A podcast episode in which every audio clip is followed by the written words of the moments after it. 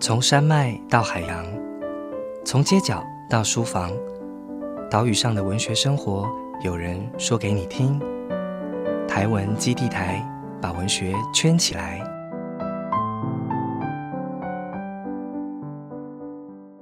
各位台文基地台的朋友们，大家好。我是主持人马一航，那今天要跟大家进行这个 podcast 单元叫做“已读总是要回”。已读总是要回是一个跟阅读有关的小单元，在这个单元我们会策划一些跟阅读相关的小计划，跟作家互动。那这次我们这个“已读总是要回”的来宾是作家傅凯琳，那我们欢迎凯琳。嗨，大家好，我是凯琳。那我跟凯琳呢是台大中文系的同班同学，我们的同班同学还有另外一位是作家，是蔡林森同学，这样子。那我跟凯琳有很长一段时间，真的很长，没有在现实生生活中碰到面啊。但是我会在很多的地方看到他，例如说他的作品里面哦看到他。那但是知道他要来台湾基驻村之后，我就想说，哎，对啊，那我们就有机会见面了，至少我们会录个 podcast 哦。不过在录这个 podcast 之前，我也没有特别传讯给凯琳说说啊，天哪天哪，我们要见面了耶！我觉得是要保留一种这种久别重逢的兴奋或者是慎重哦。结果哎。不知为何，也是没有见 到面的。我们本来五月就应该碰面，然后碰到又延期，又三级警戒。那本来要解封了，可以进录音室，结果我又在台东，那 又变成是线上的录音。这个我觉得一波三折都不足以形容这件事情哦。不过可以在空中相会，我觉得还是一件好事哦。因为我现在人在池上，然后凯琳以前有跟我大学同学一起来过池上玩，那一次经验，我觉得记忆犹新，这样子。对。文学有时候就是令人意想不到嘛，哦，这个单元的设计，原本我们一开始在选说这一次我们要读什么书的时候，我是想说，哎，我要去从凯伦驻村创作的这个计划去做联想，那所以我就设定说抓出三个元素，就是梦啊，跟病跟短篇小说来连接，那我自己就挑中了黄立群的海边的房间，然后我觉得黄立群的这种锐利啊、敏捷，带来一种。紧张感，或者是说这种张力，跟凯琳的。呃，创作散发出来的氛围，我觉得也可以去做连接。那不过我后来透过台文基这边收到凯琳的书单，凯琳开出来的书单是我们大三生韵学课程的教科书《生韵学》。然后虽然凯琳说，哎，这个虽然跟梦跟并没有关联，甚至也不是短篇小说，那觉得是跟我最适合聊的一本书。那我必须承认，我当下收到这个讯息的时候，有一点点五雷轰顶，我真的是很意想不到。因为我真的没有想过我会在毕业之后会有需求重读这一本书。那另外一方面又有点紧张，因为我会在想说，是不是有一些事情的记忆，我们之间是有一点出出入的这样。然后以前我可能会觉得拜托说，可不可以换一本？真的不要这样哦。可是我就觉得大家都在迈向成熟的大人的路上，我需要去尝试一些比较。惊奇的经验，然后而且我觉得大三哦，面临这个生涯的这个交接点，然后有点这个在青春跟未青春之间青黄不接，我觉得也有一点点有梦有病有短篇小说这个意味。那所以我想一开始还是先从呃，为什么我会选这本书作为起点？因为我我我看着声韵学，我好像有一种很矛盾的情绪，就是好像会猜想说，哎。难道就是你你你可能会想说，为什么你我不知道你会选这本书哦？如果我没有解读出这个讯息，好像有点愧对我们的青春岁月。那但跟这个相反，好像又可以延伸出各种各样的解答或者想象哦。所以我觉得这个比起以前我们的声韵学期中考，好像并没有简单这样子。那当然，我我觉得解决这个问题，可能还是请凯琳。聊聊这个原因好了，那我也可以围绕着这本书，可以从我可以联想到的一些面向来谈一谈呃我们自己的呃不管是大学生活或是生活本身。是，呃，其实当初知道说这个节目的主持人是自己的大学同学的时候，我大概就是真的是在很短的时间内就知道说那。我们推荐对方要读的书目的话，我希望他是神韵学。但是我真的知道你真的去读那本书之后，我其实心里面觉得很抱歉，因为 我真的超级抱歉的。因为其实对我来说，就是因为我们现在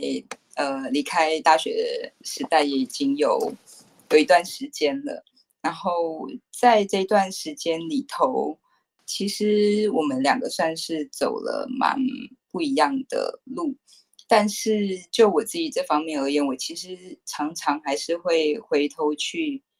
思考在大学那段时间受到的教育。嗯，然后，所以其实我当我选这本书的时候，我心里面其实是很希望可以跟小马一起，就是回头看看，就是那几年我们在中文系受到的教育，就是是如何影响我们到现在的。是是。然后我没有想到你真的会跑去重读了一下声韵学，I'm sorry。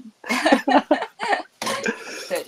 然后，所以其实原因起因就是这样。我觉得也是重心之一，因为我觉得那也算我没有完全解读错误。也就是说，那当然有很多可以选，你也可以选刘尚雄老师的思想史，对，但是我偏要选，或是选词选，或是选诗选，对对对对对，没有选甲骨文，然后选了声韵学这样子。哦，但我觉得选到声韵学会。召唤起一种最深的这种挫折体验，当然还不到创伤哦，因为我觉得声韵学本身它真的不是一个很容易的学问。那对我来说，我觉得在经历语言学到文字学到声韵学到训诂学，然后这是我们中文系大一到大四的这个系统性的这个训练。那但是在某一方面，它这样的科目比较打击了，或是挑战了，像我自己这样，因为我想事情比较感性。比较发散一点，然后对于知识的想象一开始也比较嗯稍微比较浅薄，因为我觉得这种挫折一开始就来自于说我们一开始还没有正式上道的时候，看到这个科目会抱持的一种紧张的心态。就大一、大二我们都在系学会里面走来走去、混来混去，然后但是就看到学长姐 期中考、期末考之前就拿着那一张纸，上面写了两百零六日。那就觉得当当当病名这样子，对，因为因为有一点不以为然，但一方面又觉得说，哦，总有一天会轮到我的这一种气氛，那导致于我觉得自己之后直接面对这个科目的时候，就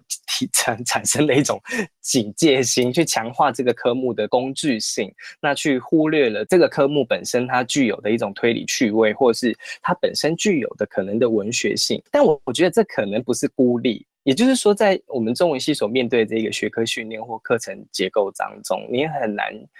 全盘的认为说啊，这些科目每一个我都可以掌握。当然，有一些科目是我自己比较没有办法进入的。那例如说，有一些情有一种情绪是啊，所谓的中文系跟你想象的不一样的这一种情绪啊，但。就我自己来说，我其实并不是要去强调说，哦，是因为我声音学学不好，或者是说我在这些科目里面得不到成就感，变成我日后呃弃中文选台文的这个情节，而是有一些事物，其实以我当时的自信，呃，跟看待所谓的学习，我比较没有办法去掌握它。那当然，现在我去重看声韵学，我还是觉得很难。可是我觉得可能有一些地方，我会试着，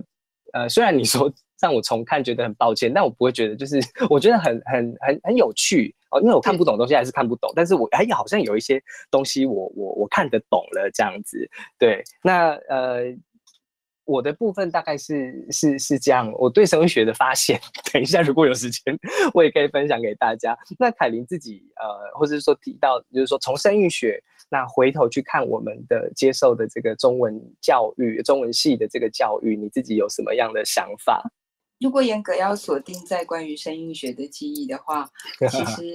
我也是满满补考的记忆。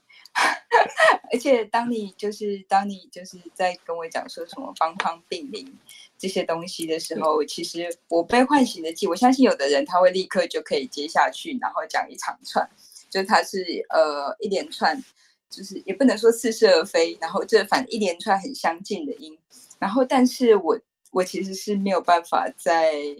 继续就是念多长的，我不知道你可不可以。那 那对我而言，我真的就是在戏学会里面，然后捧着就是一本看起来很像天书的东西，然后狂背一些我在我在后来其实也从来没有使用过，然后我甚至也没有认真回想过，我在当下可能也不知道为什么。但总言之，因为老师叫我做，所以我非常努力的去。努力的去试图去理解这个东西。那当我在想说，就是提出来讨论说，关于我们那时候大学在受的教育的时候，当然声韵学它是里面呃很重要的一环，就像你刚才讲的，它是我们大三的必修的学分。那对我来说，其实有一点离奇的是，我其实从很小的时候就非常喜欢背唐诗，然后所以我从很小的时候，其实我就可以背得起来。比如说唐诗三百首，我可能可以背起来一半。然后，所以我一直都对音韵这件事情还算有一点自信。那没有想到说到了大三，就是我真的在面对声韵学的时候，才会发现说。原来就是之前我对音韵的自信，它其实还是要连接在我对于内容意义上面的理解，它并不完全只是就是一连串音音韵对我来说的意义。然后，所以我在那时候真的也是算是还蛮挫折的。但是，呃，除此之外，其实，在当时的大学教育里头。就像有时候我们可能在很早的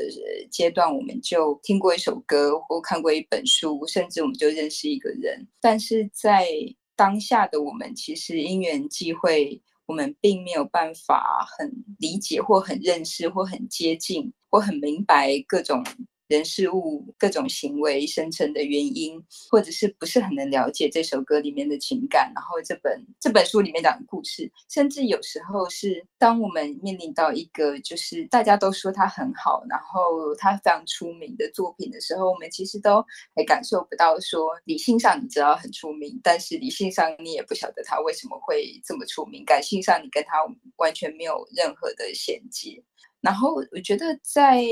大学教育，就在大学的时候，其实我有蛮多深刻的印象，是他其实是因为我是从很小的时候就已经立志说我想要念文学，但是不知道为什么，等我真正进入到这个殿堂的时候，有很多东西我其实是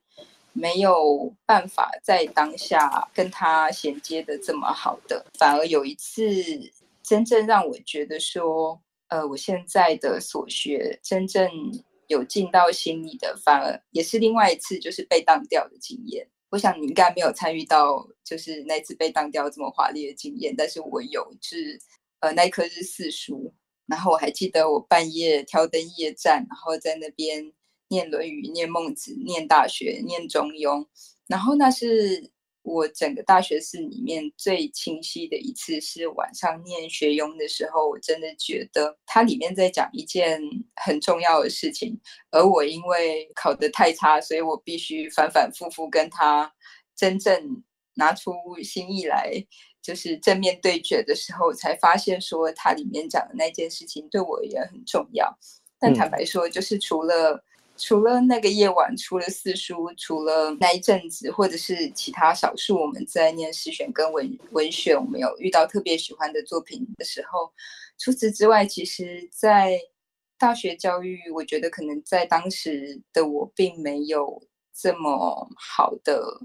我跟他其实没有什么缘分去了解的这么深。尽管他是我从小到大一直期待受到的教育，然后一直期待的殿堂，但是反而是在毕业之后。就是，呃，一般大家所说的荣誉感也好，或者说，也许当时真的有些东西是我自己以为跟他很没有缘分，但是他一直留在我心底。在离开大学，就是我跟他其实是跟原本的那条轨道其实是走得越来越远的时候，其实我还是会不断的记得说，在那四年里头，我曾经接受过什么样的教育，然后到最后我得出了一个答案。会得出一个现象是，那四年的教育其实对我来说最重要的是老师。然后，当我一直记得这个经验，并且就是持续跟这段经验有互动的时候，其实我会发现说，当时的老师们他们其实展现的是很特殊、跟很正直、很温柔的风骨，也就是我们所谓的温柔敦厚这件事情。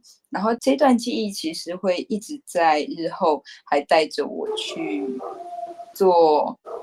同样温柔敦厚的选择，然后一直会让我记得说，就是不要选择做不正直的事情。嗯，对。然后对我来说，这件事情其实有点奇妙，因为我我曾经有很长一段时间，我一直以为说，在当时对我来说最重要的东西，应该就是课本里的东西吧，应该就是这些典籍吧。然后，但是老师他们如何去 follow 这些典籍里面的文字或者是精神的时候，其实我发现说他们的生命史、他们的生命经验，然后他们的追求，这些东西其实是更深刻的留在我心里的。对，因为我觉得我在想的其实也是类似的事情，也就是说，我我在这个挫折经验之外，我还记得，或者说哪一些缘分是像你一样，就是说留在身体里。但我觉得老师们的这种人格跟啊他们的啊心灵精神哦，以及跟学生之间带来的这一种渲染，我觉得是同样是很重要的。那我不知道凯琳还有没有在声韵学之外哦有哪一课被留掉？不 是不是，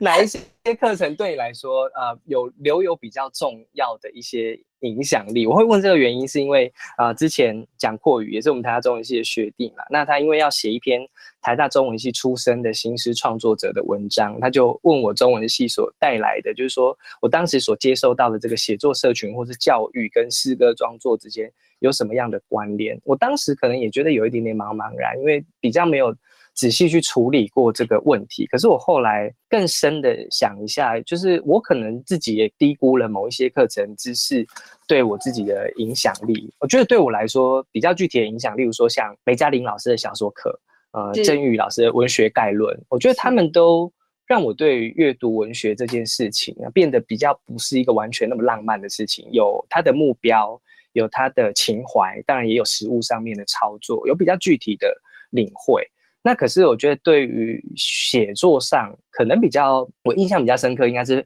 方宇老师的李商隐诗。方宇老师上李商隐诗之前，他先用了三个礼拜跟我们讲普鲁斯特，然后连一连讲三个礼拜这样，才进入到李商隐。可是我觉得它里面几个核心啊，我我不可能把李商隐的诗同样的背诵出来，可是包含记忆，那包含时间，那包含李商隐怎么样在这个。诗歌的格律里面，让时空或者是速度做出一些压缩，那或者让我去理解，就是说意象或者物件本身，它可能产生的一些看起来神秘，但事实上也不那么神秘。也就是说，它也有它的呃语言上面的实物性的一些功能。那如果我们不谈创伤记忆的这些课程的话，你对你自己来说，你可能会比较深刻的是哪一些课？这样子，可能是李荣宪老师的课吧，《国学概论》是国学导读吗？国学导读，国学导读，国导对。哇，我觉得我觉得很棒，我觉得很棒哎！就是当你这样讲好了，我们平常在我们在读文学时，我们在读诗选文学的时候，我们在书里面我们找到。呃，我们遇到那么多浪漫，然后那么多就是呃，有着各种戏剧化经历的古代的创作者，但是站在我们面前的却是一个就是这么执拗的，然后有风骨的学者，然后要面临到我们这一群就是不受控的又自认没有缘分的大学生，然后但是他还是很坚持说这些东西里面是如何可以带着我们。走到生命里面一个也不能说光明，但是就是一个正直、一个正确、一个是你可以在里面找到立身处世的归臬的方向。嗯嗯嗯嗯嗯。然后对我来说，那个东西是很重要的。对啊，现在回回想起来，我觉得其实有很多课程就是内容。一方面在内容上面，我我觉得说，如果说啊，现在回头去上，那也许那一个听不懂的那个隔阂可能会稍微少一点，因为我也找到了比较多的方法去，呃，例如说让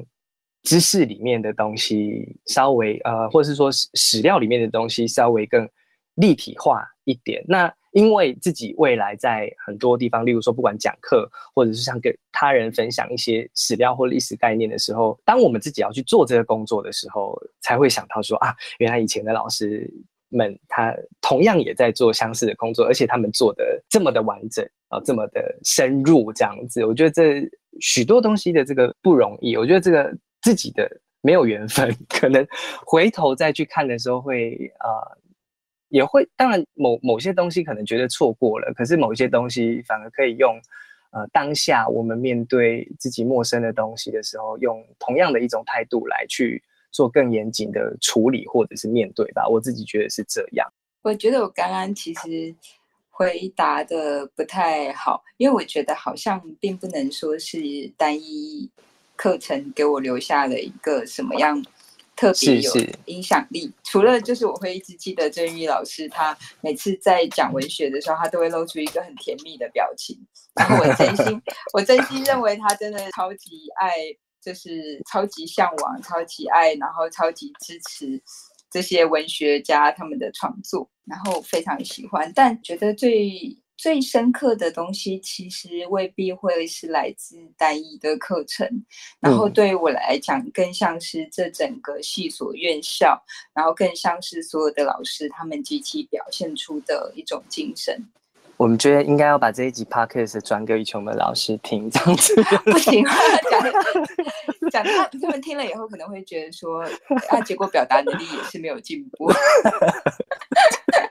这两个是支撑创作者，好好笑啊！对啊，我觉得这个已经超出这个叙旧的这个范围了。我们已经在思考我们这整个人生上面的这一个。转变，那当然，我觉得未来我们中文系在我们身体里面种下种子，或是去启动我们去思考某一些事物的这个过程，它当然不会中断在此刻。那我觉得很高兴，在刚好在这里提到这一件事情。那再往下，我觉得如果当初不是说选声韵学哦，如果不是谈我们大学时刻，就是在梦跟病跟短篇小说这个主题之下，你可能会选什么书？你不用不一定要讲很细，但我很好奇这个。选择在你身上，你可能会做什么？我就是很老派的人，所以呃，可能涉猎范围也没有到这么广。然后，所以比如说，如果讲到类似的主题，我说类似哦，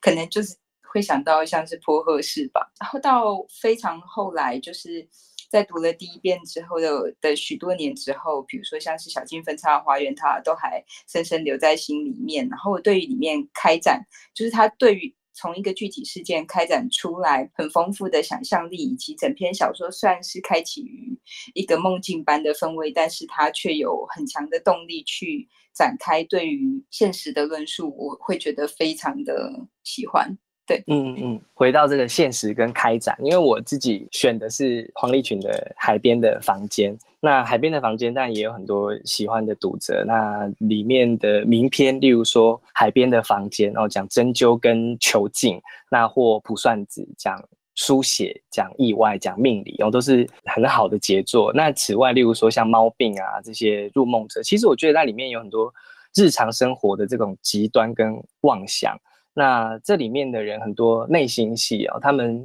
把自己放在一个知情或不知情的这个状态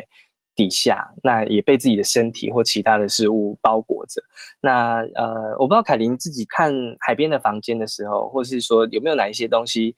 你的啊，对你来说比较醒目的一些意象这样子。我一开始看，呃，因为我非常喜欢呃黄立群作家的散文，但是呃小说的方方面我反而看的相对的没有这么多。那其实比较深的印象就是觉得说读他的小说，感觉好像回到小时候在读《红楼梦》，就是他的文字非常的精致。然后某方面来讲，那对我来说，甚至呃，甚至好像比。就是《红楼梦》对我来说还精致很多，因为《红楼梦》它在描写一个精致的景象，但是黄立群他营造出来的却是文字的精致。然后那对我来说其实非常的跟自己非常不一样，因为我本身是一过得非常粗糙又非常粗鲁的人，所以这样吗？对，因为我本身是一个就是过得呃就是很不细致的人，所以黄立群那样的精致对我来说其实真的很像外星人。但是我非常非常非常的佩服，跟华丽，跟很自然而然就会被他那些文字里面呈现的刁钻，就像大家可能更习惯用的形容词说手术刀，嗯，所吸引。对，因为我觉得你刚刚提到《红楼梦》，我觉得或者跟黄立群《红楼梦》之间，如果再找出一个衔接点或桥梁的话，可能像张爱玲的小说这样子，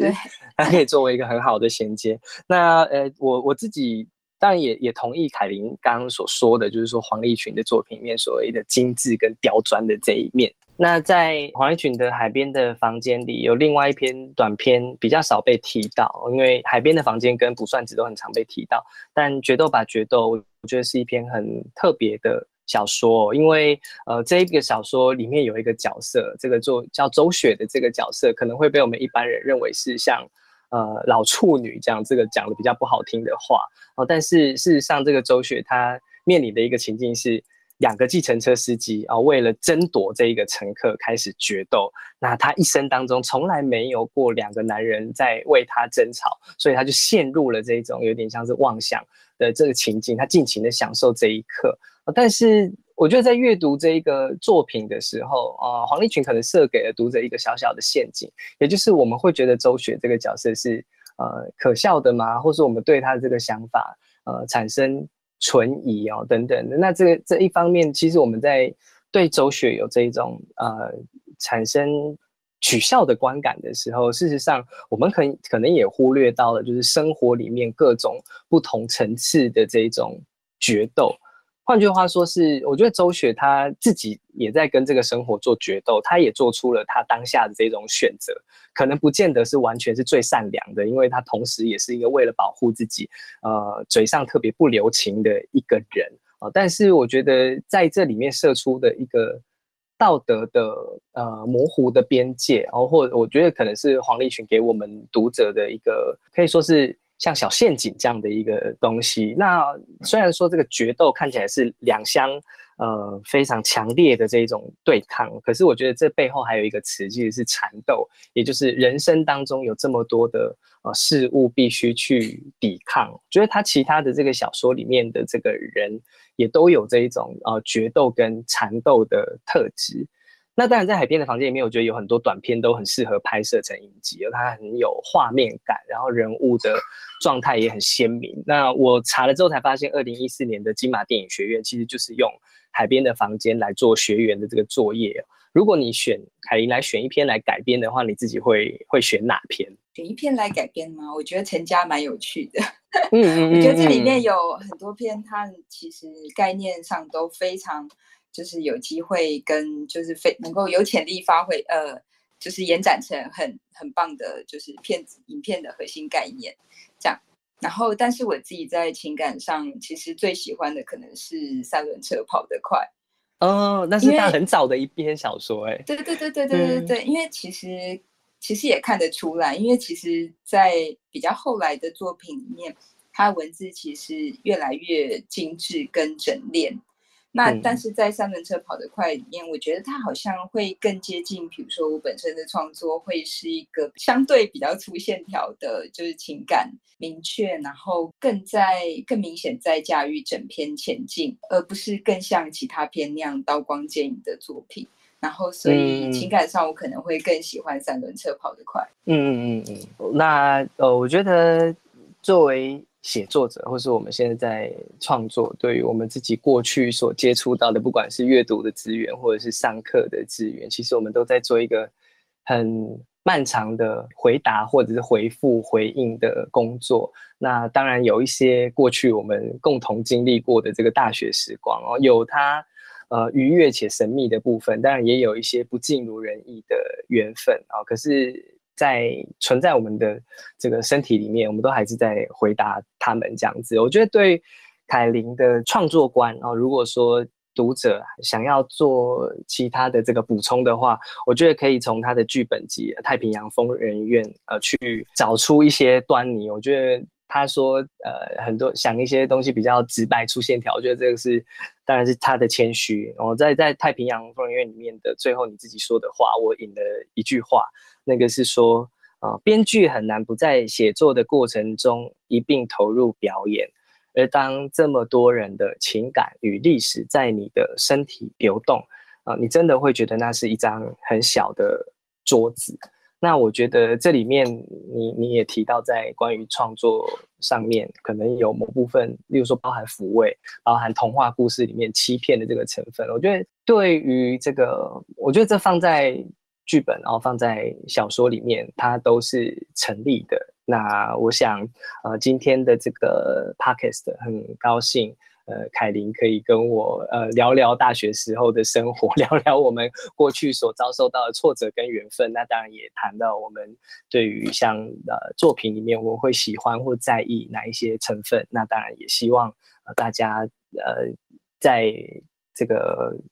文学、谈文学世界或更多的这个文学的作品里面，然后找到自己可以去回应的这一张小桌子。的这个角落，这样子好。今天呢，谢谢凯琳跟我们的带来的一席这个对谈，这样子。那希望我们很快有机会可以在现实生活里面碰到面，就一起去跪在文学院前面，为自己的表达能力。浪子回头，唱一首《浪子回头》。谢谢大家，谢谢大家，拜拜，拜拜。